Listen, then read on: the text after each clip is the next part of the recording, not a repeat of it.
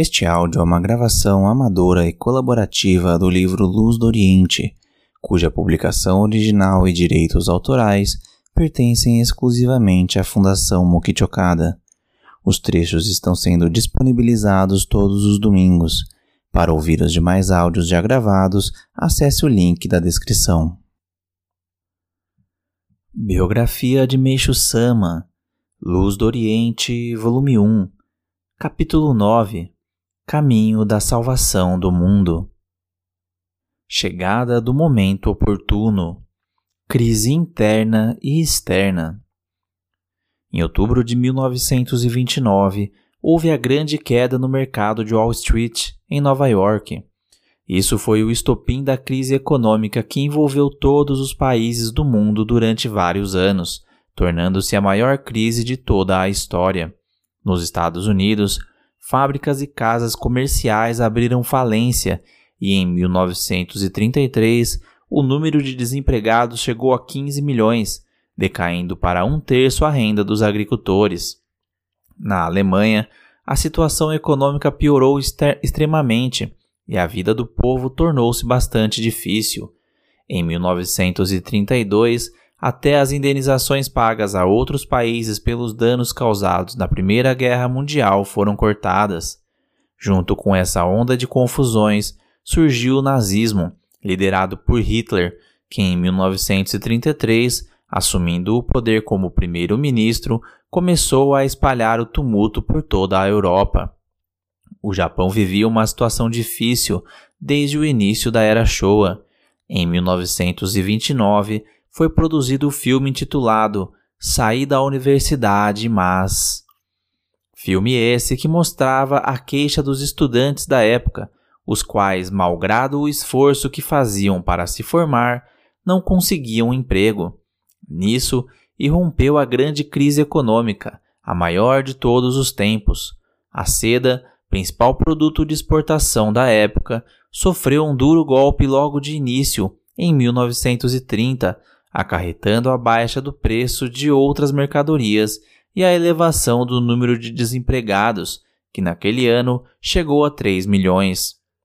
O governo tentou combater essa grande crise com todas as suas forças, objetivando em especial um tratado com a China para incrementar o comércio.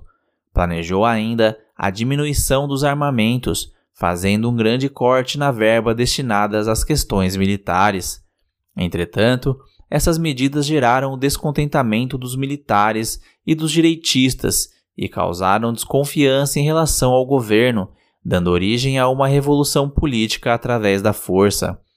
Em novembro de 1930, o então primeiro-ministro Osachi Hamaguchi foi gravemente ferido por um jovem de extrema direita na estação ferroviária de Tóquio. Nessa época, centralizada no problema da Manchúria, era intensa a atuação oculta de um grupo de militares, através de cujos planos se produziu a Guerra da Manchúria em setembro de 1931 e a Guerra de Xangai em janeiro de 1932. Neste mesmo ano, ocorreu o assassinato de autoridades governamentais e grandes empresários. No dia 15 de maio, um grupo de militares assassinou o primeiro-ministro Tsuyoshi Inukai é o conhecido caso 5.15. Nesse dia, chegando a Tóquio, de volta da casa da família Koshikawa, no estado de Chiba, e sabendo desse acontecimento, Meishu-sama escreveu: Surpreendi-me com a morte de Inukai e outros fatos tenebrosos e repentinos. Em março de 1932, a Manchúria tornou-se colônia japonesa, mas o Japão não recebendo a aprovação dos grandes países, em março do ano seguinte saiu da Sociedade das Nações, tornando-se órfão do mundo. Por essa época, pouco a pouco, a democracia foi sofrendo opressões e tudo que tinha aspecto liberalista começou a desaparecer. Através de denominações como estado de emergência e unificação do país, o Japão vai entrando na época do militarismo. No dia 26 de fevereiro de 1936, ocorreu um golpe de Estado que foi chamado de Caso 2.26. A partir daí, o país caminha para a Segunda Guerra Mundial. Nessas condições sociais, a Omoto colocava grande empenho nas campanhas ideológicas, ao passo que Meishu Sama, como já dissemos, dedicava-se mais à cura de doenças, pois considerava que o mais importante era salvar de forma concreta aqueles que estavam sofrendo. A pedido dos fiéis, confeccionava-lhes amuletos e orrinere. Entretanto, no que diz respeito à distribuição de jornais, a filial de Omori, que estava sob a sua responsabilidade, sempre se colocava à frente das outras, obtendo surpreendentes resultados. Todos esses fatores fizeram com que alguns dirigentes e fiéis da Omoto fossem acumulando maus sentimentos em relação a ele, como mal entendidos, menosprezo e inveja, e passassem a tratá-lo como intruso. Isso tomaria vulto, transformando-se num movimento de rejeição à sua pessoa. Em meados de março de 1931, chegou ao conhecimento da Oomoto que Meishu-sama estava distribuindo o Rineri. Por esse motivo, um dos diretores da igreja foi por conta própria à filial de Koji, situada em frente a Hanzamon, e se repreendeu-o publicamente. Além de ofendê-lo perante um grande número de fiéis, queimou no braseiro o zorrinere feito por ele. Um dos seus discípulos assim se refere à situação. Naquele momento, vendo Meixo-sama passar tanta vergonha na frente dos fiéis, senti muita pena dele. Entretanto, ele aguentou tudo quieto, sem dizer uma palavra. Os problemas iniciados com o caso do Zorrineri não pararam aí. No ano seguinte, pareciam aumentar cada vez mais. No dia 11 de fevereiro de 1932, um jovem fiel da Omoto, chamado Yoshikawa, visitou Meishu-sama em Omori, como costumava fazer de vez em quando, há aproximadamente meio ano, atraído pela sua hospitalidade. Ele fora membro do Partido Comunista, mas depois se desligou e ingressou na Omoto. Tinha uma fisionomia tão severa que provocava medo. Aliás, já nos tempos do Partido Comunista, era temido por muitas pessoas. Naquele dia, ele apresentava uma atitude completamente oposta ao seu habitual comportamento amigável para com Meishu-sama. Enfurecido, dizia para si mesmo: O Kada está distribuindo aos fiéis os sagrados amuletos e Orinere sem pedir ordem a ninguém. É um homem desprezível que perturba a ordem da Omoto. Por isso, conforme o caso, vou matá-lo. Assim que encontrou Meishu-sama, Yoshikawa puxou uma faca e, fincando-a no chão, falou: Você vai ou não vai parar com isso? Se não parar, Vou acabar com a sua vida. Responda. Meishu-sama calmamente respondeu: Não posso parar. Yoshikawa olhou com ódio. Entretanto, nesse momento, pôs a mão no ventre e começou a se contor contorcer de dor. O que foi? perguntou Meishu-sama. Estou com uma dor insuportável na barriga, respondeu ele gemendo. Vou curá-lo. Deite-se disse Meishu-sama, e ministrou-lhe Jorei. Quando a dor passou, Yoshikawa, numa atitude completamente diferente, propôs que os dois fossem juntos à sede de Kamioka pedir a opinião de Onisaburo Deguchi. Uma semana depois, no dia 17, ambos foram até aquela sede, levando Seitaro Shimizu e Mitsuma Saki. Quando Yoshikawa expôs o caso dos amuletos e Orineri, Deguchi falou: isso não pode ser feito por um fiel. Eu mesmo não posso fazê-lo. Quem está encarregado dessa tarefa é o terceiro líder da Omoto. Entretanto, agindo com mais discrição, não há problema.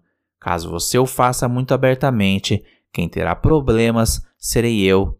Todos irão me censurar. Se as pessoas pedirem, pode dar, mas haja de forma discreta. Diante dessa resposta tão inesperada, Yoshikawa ficou sem fala. A reação de Onisaburo Deguchi era mais uma prova de que, no íntimo, ele reconhecia o elevado nível espiritual de Meishu-sama, a quem considerava uma pessoa especial dentro da Omoto. Obviamente, A atitude de Yoshikawa não era uma atitude pessoal, representava a oposição existente na Omoto em relação a Meishu-sama. O caso foi resolvido com a interferência de Deguchi, mas os ressentimentos e as hostilidades continuaram.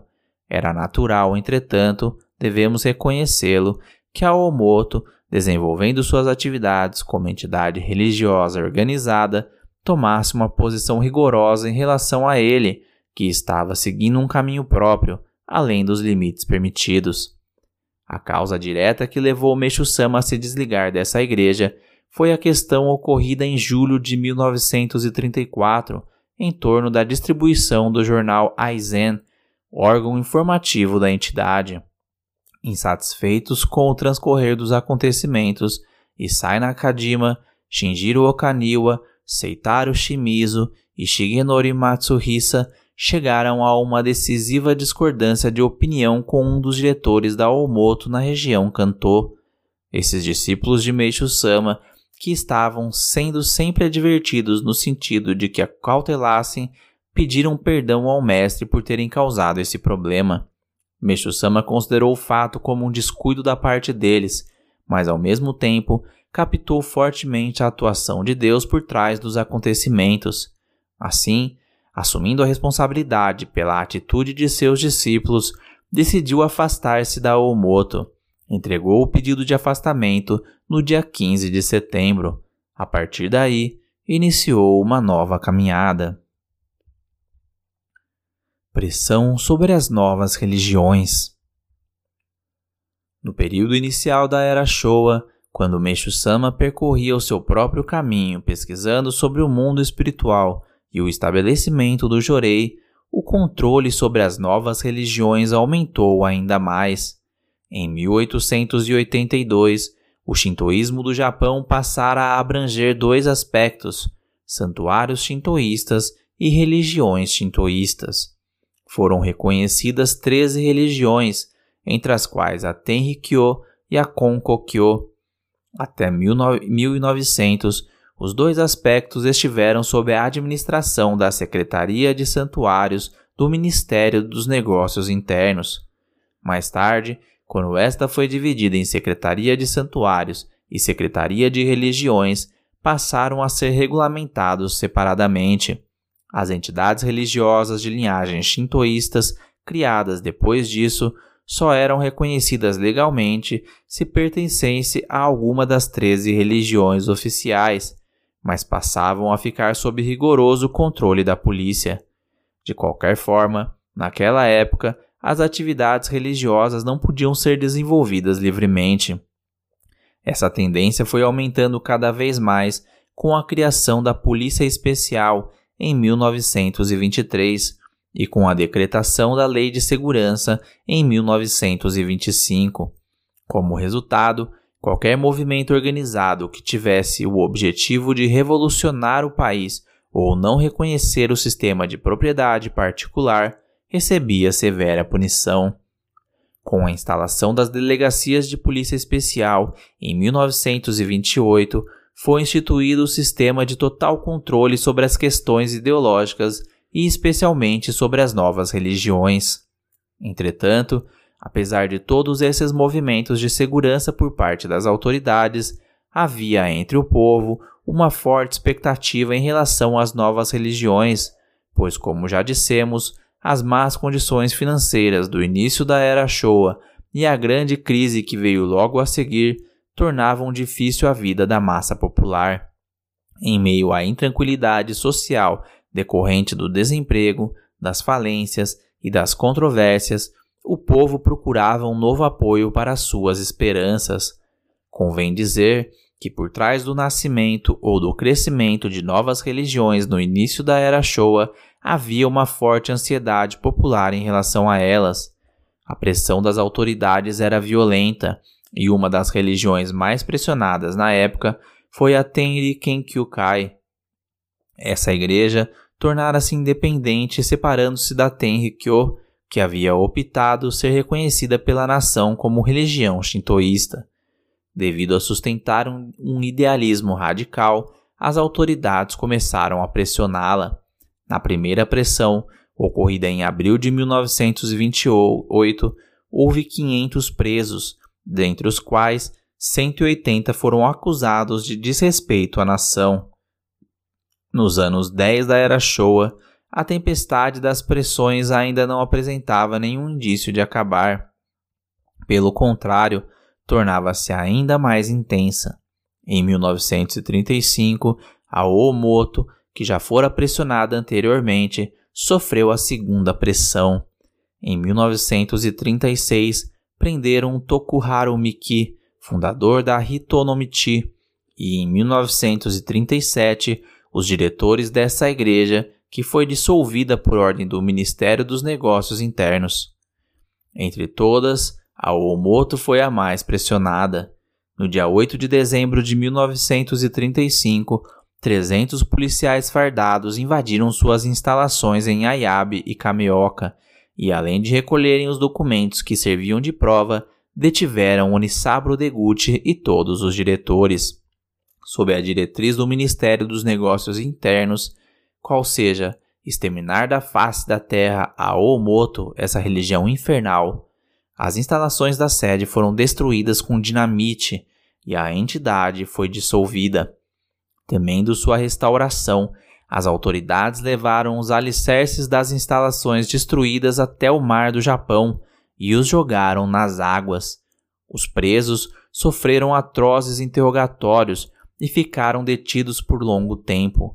Onisabro Deguchi e sua esposa Sumi, a segunda líder da Oomoto, permaneceram detidos durante seis anos e oito meses, até obterem a liberdade por meio de fiança. Milhares de fiéis também se tornaram alvo de investigações. Foi realmente uma grande pressão, inédita em toda a história moderna das religiões. Mesmo estando-se numa época tão difícil, o desejo de salvar o mundo, que nascera no íntimo de Meishu-sama a partir da revelação de 1926, continuava inabalável. A cada dia aumentava o número de pessoas que o procuravam em busca da salvação e os acontecimentos à sua volta anunciavam a vontade de Deus. Está chegando o momento de você se levantar. Embora soubesse perfeitamente que aquela era uma ocasião extremamente inoportuna para se criar uma nova religião, ao pensar nas pessoas que agonizavam em sofrimento, surgia-lhe o desejo irrefreável de salvar a humanidade, custasse o que custasse. Era um desejo semelhante a uma oração que afluía do fundo de sua alma de forma totalmente irreprimível, por mais preocupado que ele estivesse com seu próprio físico e as dificuldades da sua vida. Abertura da casa Odindo No dia 1 de maio de 1934, Meshu-sama deixou a esposa e os seis filhos no Shofuso, sua residência em Omori e alugou uma casa no bairro de Hiraga, quadra 1, número 24, no, distro, no distrito de Koji, a qual deu o nome de Odindo, ali iniciando as atividades de salvação. O Odindo era uma casa sobradada em estilo japonês, com uma área de 66 metros quadrados e cinco cômodos. Na entrada, Meshu-sama colocou uma placa com os seguintes dizeres: Odindo, tratamento espiritual de digitopuntura no estilo Okada, sede. Utilizando o andar de cima como local para as atividades da obra divina. A casa ficava perto do Ministério do Exército, num lugar de fácil acesso entre Yotsuya e o Palácio Imperial. Nas proximidades estava o Parque Shimizudani. Era, portanto, um local tranquilo, apesar de situado no centro da cidade. Koji é de fato o ponto central do Japão, próximo ao Palácio Imperial e abrangendo o Congresso Nacional. Há muito tempo que Meishu-sama pensava estabelecer-se ali.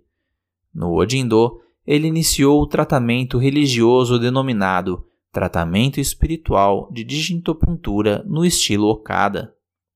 Através das pesquisas sobre o espírito divino e a realidade dos mundos divinos, espiritual e material, e também das descobertas que fez sobre a doença e a saúde, Meixo-sama adquiriu a certeza de que a cura por meio do Espírito Divino é o método vital para a concretização de um mundo sem doenças. A respeito da salvação através do Jorei, Meixo-sama nos ensinou. Ante a iminência do fim do mundo, recebi a grande missão de ser o dirigente supremo da obra de salvação de toda a humanidade e construir o paraíso terrestre, isento de doença, pobreza e conflito, de acordo com o plano de Deus. Por isso, ele me atribuiu o absoluto poder de salvação, poder que consiste no conhecimento e na força para solucionar o problema da doença, que é o ponto vital para a eliminação da pobreza e do conflito. O conhecimento diz respeito à ciência dos erros da medicina e das teorias sobre a doença. A força refere-se ao poder de cura por meio do Jorei. Na inauguração do Odindo, Meixo-sama fez uma ampla distribuição de folhetos de propaganda. Neles, explicava o caminho que percorrera incansavelmente desde a revelação divina, com o grande desejo de salvar o mundo, e falava também sobre o maravilhoso poder do Jorei. Deste folheto colhe-se o seguinte conteúdo: o tratamento espiritual de digintopuntura no estilo Okada, iniciado por mim, é uma decorrência da sensibilidade espiritual que repentinamente me foi atribuída há oito anos por Canon, o qual me deu um grande poder para curar todo e qualquer tipo de doença, objetivando cumprir a tarefa de corrigir os erros do mundo e salvá-lo durante estes anos, vim aplicando esse poder nos mais variados tipos de doentes, em número superior a mil. Os resultados alcançados foram verdadeiramente surpreendentes. As enfermidades mais sérias, os casos mais graves, como milagres de Deus, foram completamente curados. Instalei um centro terapêutico em Kodi, no centro da cidade imperial, e almejo alcançar o meu objetivo de salvar o mundo. Das entrelinhas desse texto, aflui o sentimento de Meixo Sama, mostrando que, terminada sua pesquisa de oito anos, iniciada em 1926, e convicto de que chegara o momento oportuno, tão esperado, ele se erguia com o intenso desejo de salvar o homem e o mundo. Na época em que iniciou a administração do Jorei, Meixo-sama já recebia doentes todos os dias, mas graças aos milagres ocorridos, umas pessoas foram chamando outras. Graças também aos folhetos de propaganda, o número daqueles que o procuravam foi aumentando gradativamente e o local começou a ficar pequeno. Então, três ou quatro meses mais tarde, mudou as instalações do Odindo para a filial de Kodi, que ficava perto.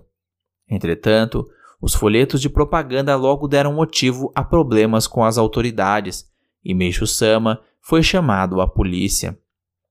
No dia 28 de agosto de 1934, encontramos este poema registrado em seu diário. De manhã cedo fui à delegacia e me fizeram entregar o relatório sobre os folhetos. Provavelmente foram chamado decorrente de denúncia anônima. Presume-se que ele compareceu à delegacia de Codi, foi inquirido e o caso ficou encerrado com a entrega do relatório. Desde que se mudou para Odindo, Meixo-sama passou a ser servido por Teruo e Hiromi, respectivamente mãe e irmã de seu discípulo Isai Nakajima. Seu secretário era Motokichi Inoue. Vez por outra, ele chamava para lá a esposa e os filhos, ou então ia para Omori, mas levava uma vida diária muito atarefada, dedicada ao Jorei. Preparação para a fundação da igreja. A imagem do Canon de Mil Braços. No dia 15 de novembro de 1934, Meixo-sama recebeu orientação divina para que desenhasse a imagem do Canon de Mil Braços. Imediatamente fez o plano e iniciou os esboços, pensando que um dia ela deveria ser usada como imagem da luz divina da nova igreja. Resolveu fazer um quadro bem grande de 1,5 metros de largura por 1,8 metros de comprimento. O Odindo, onde residia na época, era muito pequeno e não tinha um cômodo onde fosse possível pintar um quadro com tais dimensões. Entretanto, Maki Kanetaka, fiel que fora salva por ele, veio lhe dizer: No segundo andar de minha casa ficou pronto um cômodo de aproximadamente 10 metros quadrados que eu estava construindo para instalar a imagem de Kanon. Use-o sem cerimônia. Meishu-sama ficou muito contente e, a partir do dia 2 de outubro, iniciou a confecção do Canon de mil braços sentado sobre uma flor de lótus em cima das nuvens. Em seu diário sobre esses fatos registra-se: A partir de hoje, ficou decidido desenhar o quadro de Kanon na sala do segundo andar da casa de Kanetaka. A casa ficava em Akasaka Tamachi, bem atrás do santuário Rie, e era perto do Odindo. Três anos antes, por volta de 1931, Kanetaka era proprietária de um instituto de beleza chamado Huri, onde empregava aproximadamente 10 pessoas. Nessa época, ela era muito doente e, embora ainda estivesse na casa dos 30 anos, sua pele era áspera e escura e seu rosto bastante maltratado. Entretanto, depois que passou a receber Jorei com Meixo-sama, rejuvenesceu e tornou-se saudável a ponto de parecer outra pessoa. Certa noite, Kanetaka tivera um sonho. Sonhou que fora para o mundo espiritual e que, quando estava para atravessar o rio dos três caminhos, sentiu-se dominada por algo, ficando sem ação. Mas foi salva por Kanon, que surgiu brilhando ofuscantemente. Mais tarde, depois de ter sido salva por Meishu-sama, ela tomou consciência de que o Kanon daquele sonho era ele e, muito contente, passou a dedicar com todo fervor. No dia 11 de outubro de 1934, por volta das duas horas da tarde, um fotógrafo chamado Mitsu Azuma foi ao Odindo pela primeira vez. Ao ler o seu cartão de visitas, Meshu-sama achou que o nome dele era muito interessante, possuindo relação com a obra divina, pois Azuma significa leste e Mitsu significa homem de luz. Em vista disso, atendeu-o imediatamente. Azuma começou a lhe falar com todos os detalhes sobre os fatos que o levaram a visitá-lo nesse dia. No início da era Taisho, numa viagem à China, ele tornara-se fiel da religião Do. Certa vez, entrando em transe, recebeu uma mensagem de uma divindade. Daqui a 20 anos, surgirá no Japão uma pessoa com os poderes de Kanon. Retomando, retornando à sua pátria, Azuma ficou esperando pela época determinada. Na primavera daquele ano de 1934, teve a percepção espiritual de que a leste de onde ele morava havia alguém com tais poderes. Então, procurando por essa pessoa nas redondezas de Akasaka e Koji, que ficam a leste de sua casa, situada em Shibuya, um conhecido seu lhe disse por acaso: no bairro de Hiraga existe uma pessoa que cura doenças com o poder de Kanon. Vá procurá-la. Meishu-sama teve a certeza de que a pessoa por quem Azuma procurava era ele. Durante alguns momentos, ainda conversaram sobre religião, e quando a conversa estava para terminar, Azuma pediu-lhe que o deixasse tirar uma fotografia sua no Tokonomá, o que ele aceitou de bom grado. Tirada a foto, Azuma despediu-se. No dia seguinte, trazendo a fotografia, ele disse: Veja que interessante o que saiu.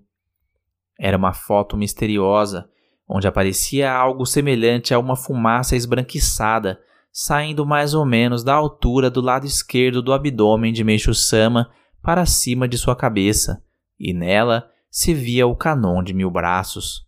No dia anterior, quando se sentara em frente ao Tokonomá, ele pressentira algo, mas não pôde deixar de ficar surpreso.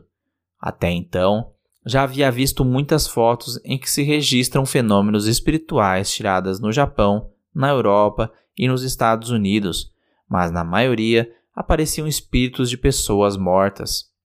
Mesmo aquelas que mostravam a figura de Jesus Cristo eram evidentes truques de fotografia. Entretanto, não havia como duvidar da autenticidade da foto que tinha diante dos seus olhos. Meishu-sama sentiu uma infinita esperança invadir-lhe o coração ao pensar nos milagres que esse poder de mostrar numa fotografia uma figura existente em lugar tão distante e não muito preciso manifestaria dali para frente. O mistério da foto em que aparecia Kanon ocorreu exatamente na época em que ele estava indo à casa de Kanetaka diariamente para pintar o quadro a que nos referimos, arrumando tempo nos seus dias atarefados com a administração do jorei e os ofícios religiosos. No dia 19 de outubro, uma semana depois que recebeu a foto, encontramos este poema registrado no diário. O trabalho no Odindo terminou logo e pude ir à casa de Kanetaka pintar o quadro de Kanon. Entretanto, no dia seguinte aconteceu um fato terrível. Kimiyoshi, esposo de Mari Kanetaka, voltou bêbado e destruiu o quadro que já estava mais de um terço pronto.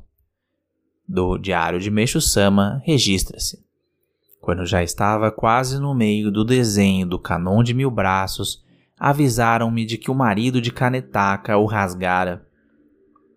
Correndo à casa de Kanetaka logo que foi avisado do sucedido, Meixo-sama ficou absorto por alguns instantes, olhando para a figura que estava desenhando com tanto cuidado. Naquele momento, sem querer, pensou na foto em que aparecia Canon. Deveria haver alguma razão, algum significado especial para que o quadro que estava tão adiantado fosse rasgado. Ainda mais tratando-se do quadro que ele acreditava estar pintando para ser usado como imagem da luz divina da nova igreja que seria fundada. Para esse trabalho, Meixo-sama tomara como referência um livro de figuras de Canon copiadas nos tempos antigos por Bonzos e outras pessoas para criações e pesquisas posteriores. Será que, insatisfeito com tais figuras, não estaria Canon ordenando que ele pintasse outro quadro, tendo como modelo a figura que aparecera na foto? Pensando seriamente nisso, Meixo-sama compreendeu que a destruição do quadro que estava pintando não era uma desgraça. Pelo contrário, era motivo de gratidão.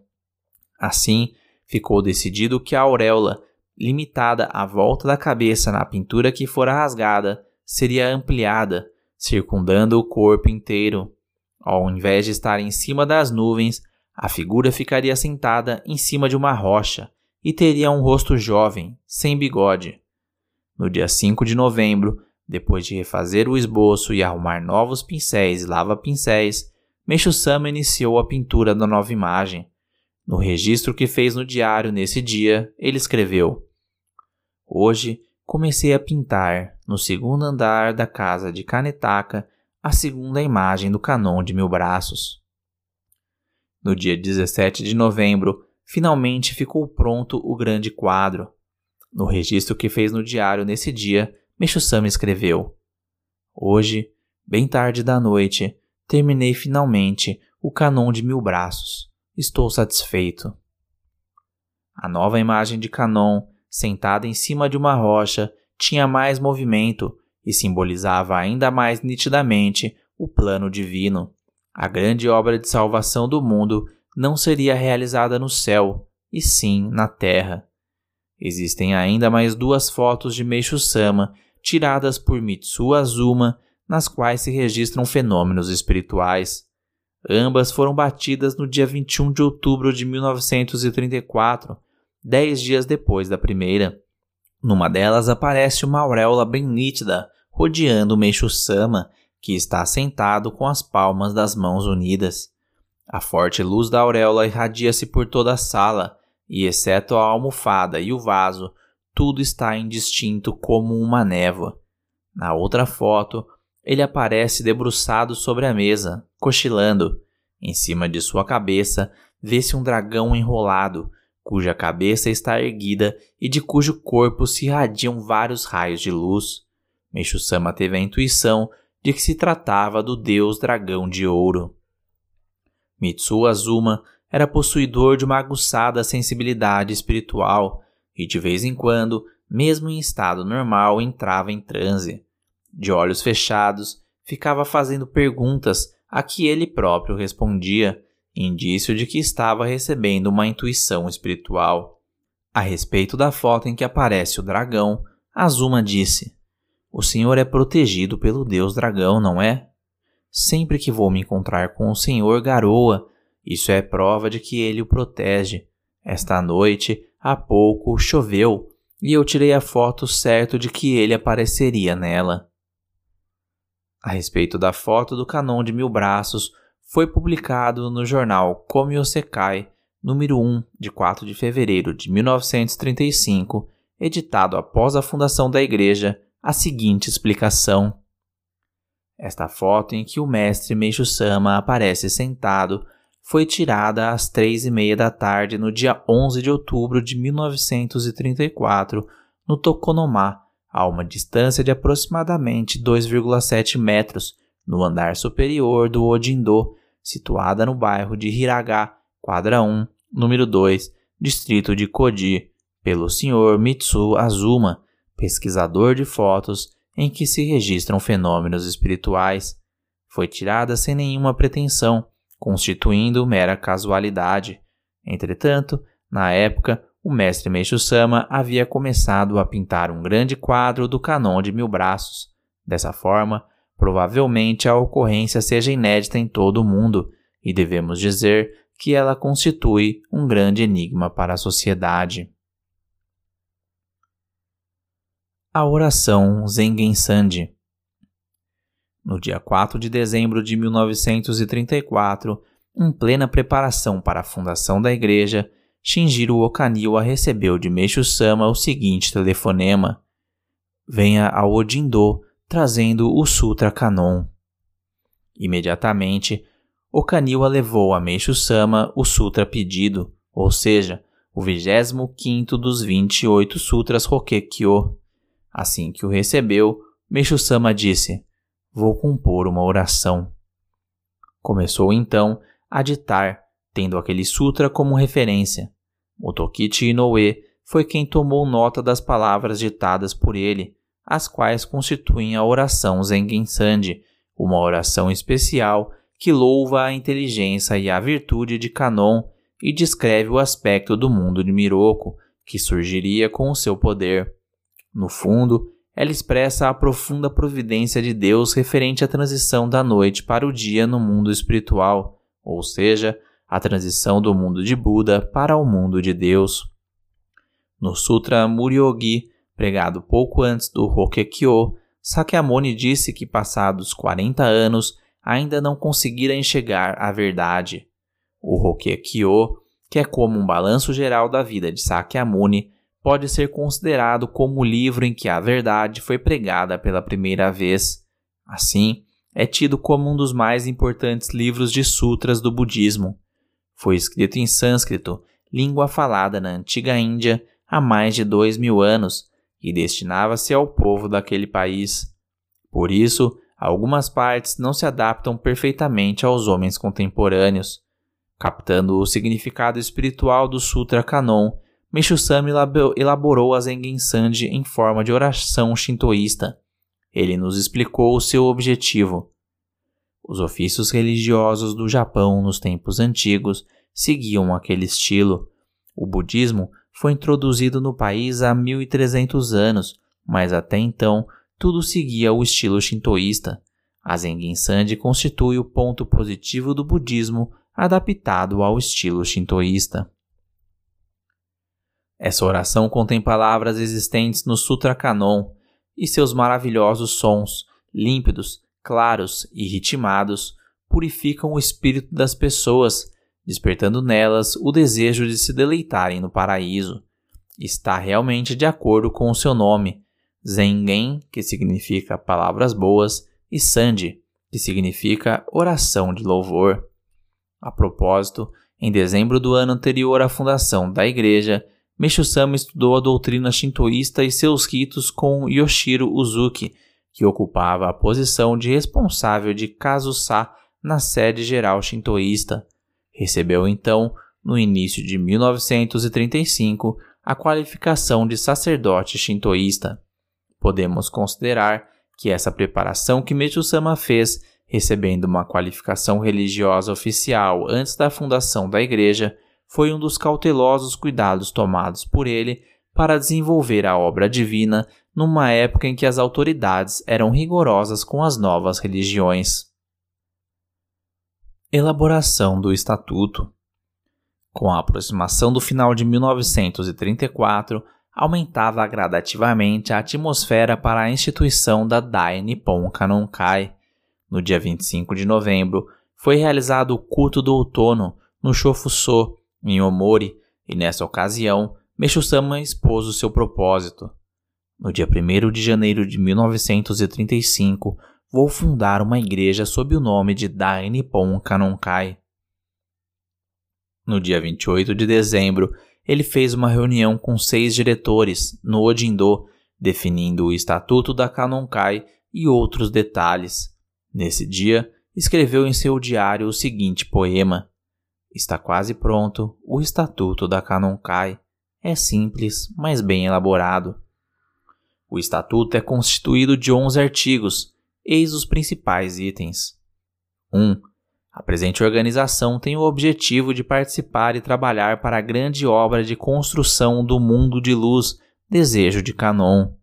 2. A presente tem sua sede provisória no bairro de Koji, quadra 1, número 1, distrito de Koji, na cidade de Tóquio. 3. A presente terá um presidente, dois vice-presidentes, alguns conselheiros, um diretor executivo, alguns diretores e um secretário acumulando o cargo de tesoureiro. Do sétimo ao décimo primeiro artigo consta, entre outras referências, as seguintes. Só poderão ser membros aqueles que tiverem entronizado em seus lares a imagem de Canon e pago a taxa de ingresso, que é de 50 sen. A mensalidade mínima é de 10 sen por pessoa, devendo ser entregue na sede. Os membros deverão participar de todos os cultos mensais e dos cultos da primavera e do outono. No caso de fiéis do interior, a participação nos cultos mensais fica a critério de cada um. Em dezembro, foram inauguradas sucessivamente quatro filiais na capital com a presença de Meisho Sama. No dia 7, inaugurou-se a filial Asagaya, localizada em Asagaya, número 1728, distrito de Suginami, Tóquio, a qual ficou sob a responsabilidade de Isai Nakajima. Em seu diário, Meishu-sama registrou: À tarde, fui com quatro ou cinco acompanhantes à inauguração da filial da Kanonkai a cargo de Nakajima. No dia 22 de dezembro, foi entronizada a imagem de Kanon na redação do Jornal da Igreja, instalada em Koji, quadra 4. Até então, o local servia de alojamento para os responsáveis pela distribuição do jornal. A partir daí, tornou-se a editora Tocô, e nelas passaram a se realizar os trabalhos de redação e publicação da igreja.